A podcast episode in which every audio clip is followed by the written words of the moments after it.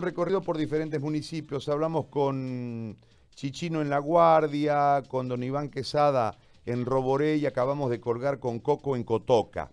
Este, vamos hasta San José de Chiquitos, pero eh, mm, para entenderlo el cuadro de situación, hemos buscado estos, estos diferentes concursos de alcaldes y el cuadro es el mismo. Eh, en una palabra, para que se entiendan, tan yescas, no tienen para dónde prender y la plata la tienen allá y no la desembolsan. Por otro lado, a nosotros nos llama la atención que dentro del, del movimiento municipal, Santa Cruz es como que, Santa Cruz municipio, digo como que mira para un costado y silba, como decimos aquí popularmente cuando se hace uno el OPA, ¿no ves? Mira para el costado y silba.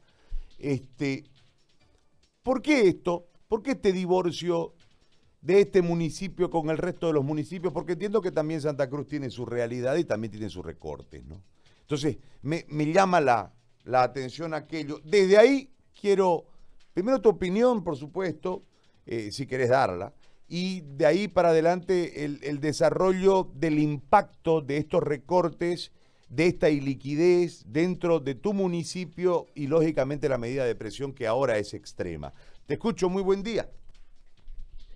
Buen día, Gary. Gracias por la oportunidad de saludar a Santa Cruz y compartir nuestras inquietudes desde los municipios que hoy estamos en movilización general a efecto de hacerme escuchar por el gobierno nacional.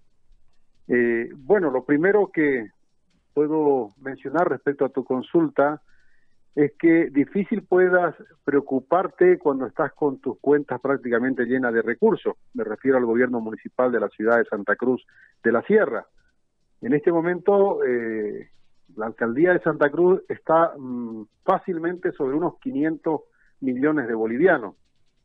Eh, por lo tanto, no hay mucho de qué preocuparse. Eh, que se preocupen los, como usted, como usted lo dice, que se preocupen los yescas, ¿no? Entonces, los alcaldes que dependemos en gran medida de los recursos de participación popular y de los pocos recursos que generamos eh, localmente, eh, estamos pues abandonados a nuestra suerte. Eh, segundo, no podemos negar de que de por medio siempre hay el cálculo político, ¿verdad? y tercero, pues socialmente la ciudad capital diría que poco le ha interesado también este, ver la situación de los propios municipios que tenemos en provincia, a pesar de que si tuvieran una mirada más cercana, se darían cuenta que muchos de los problemas eh, socioeconómicos de la propia ciudad capital se podrían haber resuelto, es decir, generando mejores condiciones de vida para las poblaciones intermedias, evitaríamos el engrosar los cinturones de pobreza en la ciudad, el colapso de los sistemas de salud justamente de la capital. Pero bueno, son otros temas de, la, de una administración pública mucho más eh, más abierta, mucho más eh, eficiente. En este momento estamos en una situación bastante insostenible. Eh, nosotros como municipio de San José de Chiquitos debemos a nuestro personal de salud mes de abril, mes de mayo, lo mismo a nuestro personal de planta. Tenemos consultores en línea que debemos desde el mes de febrero, marzo, debemos desde enero el recojo del servicio de basura en San José de Chiquitos. Eh, hay muchas deudas ya acumuladas y venimos sosteniendo, esto es lo más grave, con muy pocos recursos la emergencia sanitaria. Ya tenemos el COVID-19 entre nosotros y la curva sigue siendo ascendente a nivel nacional, a nivel departamental con mayor razón, representa cerca del 70% de los contagios del país. Y es una pena que tengamos un gobierno eh, mirando para otro lado, absolutamente centralista, eh, oído sordo, y desatendido de, la realidad que estamos pasando en los municipios. Realmente es una pena lo que está ocurriendo desde la administración del gobierno nacional. Ahora, en estos recortes, eh, ¿cómo hizo San José para llegar hasta hoy? ¿O debe plata? Debe y debe y debe y ya te pago, ya te pago. ¿Cómo, llegó hasta aquí? Estamos debiendo recursos. Nuestras planillas mensuales, eh, Gary, por concepto de pago de personal, de plantas y consultores, personal de salud, eh, representan cerca de un millón de bolivianos. Entonces, si estoy con dos meses impago, estoy hablando de dos millones de deuda ya, ¿no es cierto? Eh, si el recojo de basura, que me representa una media de 80 mil bolivianos mensuales, debo desde el mes de enero a la fecha estamos hablando de cinco meses, son otros 400 mil, casi medio millón de bolivianos. Eh, y otros gastos menores que tenemos en diferentes tipos de servicios. Entonces, estamos prácticamente eh, acumulando la deuda en nuestro municipio y los poquitos recursos que nos van ingresando eh, por participación popular, por IDH, por patentes forestales, pues prácticamente no alcanzan absolutamente para nada. Entonces, el gobierno sabe, sabe Gary, la situación por la que estamos pasando, o sea, no es un tema que el gobierno lo desconozca. Hoy escuchaba yo al viceministro de Economía, Carlos Slim, hacer referencia a que mm, las demandas de los municipios están trabadas en la Asamblea Legislativa Nacional. Eso es una total falsedad. Eh, y, sabe qué, me, da pena que lo diga otro cruceño más de los varios cruceños que hay en el gabinete, porque eh, es apenas una de las tantas demandas que tiene el municipalismo a nivel nacional que ni siquiera fue propuesta del Ejecutivo Nacional el devolverle a los municipios el 12% del IDH que nos eh, expropió el anterior gobierno del presidente Morales. Es una propuesta de la Federación de Asociaciones Municipios de Bolivia. Segundo, está esperando un informe pues técnico del ministro de Hacienda para conocer eh, la situación de estos recursos, si es que tienen la posibilidad de reposición inmediata y por lo que entiendo, hace más de tres semanas que la Asamblea Legislativa está esperando ese informe de, José Luis, de don José Luis Parada y no llega hasta ahora.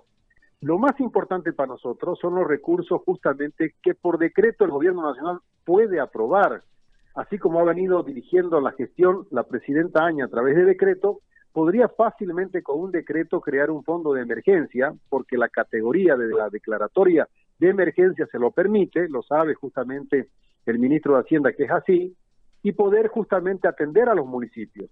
Además que cuenta con recursos de donación internacional que superan los 1.400 millones de dólares. Y a San José y a todos los municipios del departamento no ha llegado un barbijo en los 72 días de cuarentena que estamos llevando como país. Entonces, se está dando muestras muy evidentes de que estamos frente a un gobierno absolutamente centralista, acaparador de todos los recursos del Estado, eh, mal administrador de los recursos y mal administrador de la propia crisis sanitaria, por lo, porque lo menos que podía hacer era aprovechar las capacidades de administración territorial que tienen los municipios para hacer frente a esta pandemia. Como lo he dicho en otras oportunidades, podríamos convertirnos en la principal infantería de esta guerra biológica que está enfrentando el gobierno nacional y realmente la ha desperdiciado, pero lo veo con una actitud totalmente incomprensible de cómo desatender a los municipios en un momento de tanta necesidad, de tanta preocupación para todos los bolivianos. Ahora, Germain, ustedes han ido a la medida de, de presión, entiendo que cuando ya se llega a la medida de presión es porque todo el diálogo eh, fracasó o porque hubieron promesas incumplidas o porque hubo eh, en realidad una intransigencia, en este caso del gobierno, que es la otra parte de la negociación. Lo que yo no me explico es por qué se tiene que negociar lo que legalmente por asignatura les corresponde a los municipios. ¿Por qué tenemos que entrar en este conflicto que no debiese existir o no?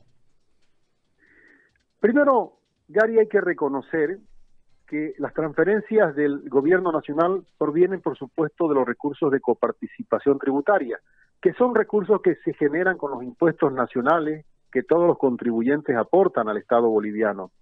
Y en un periodo de paralización total de la economía, incluso con cierres de frontera, implica, por supuesto, una merma en estos recursos y, consecuentemente, una disminución para los municipios que recibimos el 20% de la participación popular. Eh, eso está absolutamente comprendido de parte de todos los municipios.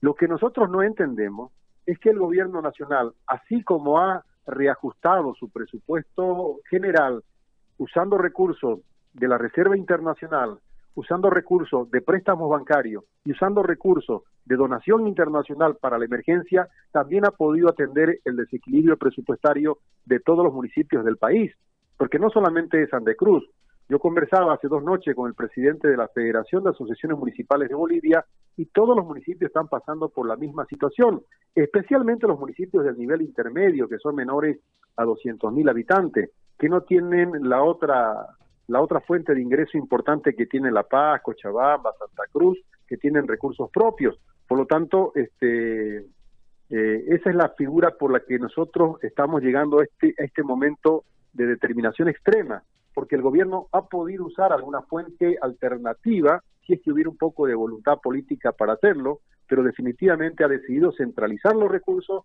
mal utilizar los recursos y mal administrar esta emergencia sanitaria. Bueno, ¿dónde es el punto de bloqueo, Germain? Bueno, en cada municipio se están eh, asumiendo medidas de bloqueo, eh, prácticamente los cuatro puntos de conexión del departamento hacia Cordillera, hacia los valles, hacia la Chiquitanía, en sus dos frentes, sur y norte, y en la parte de conexión hacia, hacia la parte noreste, más al norte, hacia, hacia el Beni, en la zona de Guarayo, están los puntos de bloqueo y por supuesto también en la zona del norte integrado. Bien. Germaín, muchísimas gracias por este diálogo. Gracias, muy amable, buen día. Gracias, Gary. Nosotros no tenemos el ánimo de recargarnos en Santa Cruz eh, la situación de crisis que estamos pasando.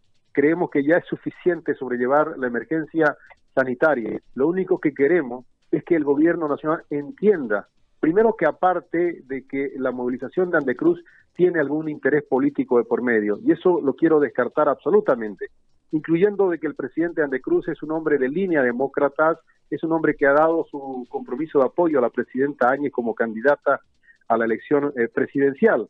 Eh, por lo tanto, esta es una medida absolutamente institucionalista y estamos convencidos además que si el gobierno nacional atiende esta demanda de los gobiernos municipales, podremos enfrentar mejor todo Santa Cruz y el país esta emergencia sanitaria que aún no hemos podido doblar, la curva de crecimiento de contagios en, en Bolivia. Así que estamos a tiempo, Presidenta Áñez, de atender estas medidas y enfrentar mejor la emergencia sanitaria.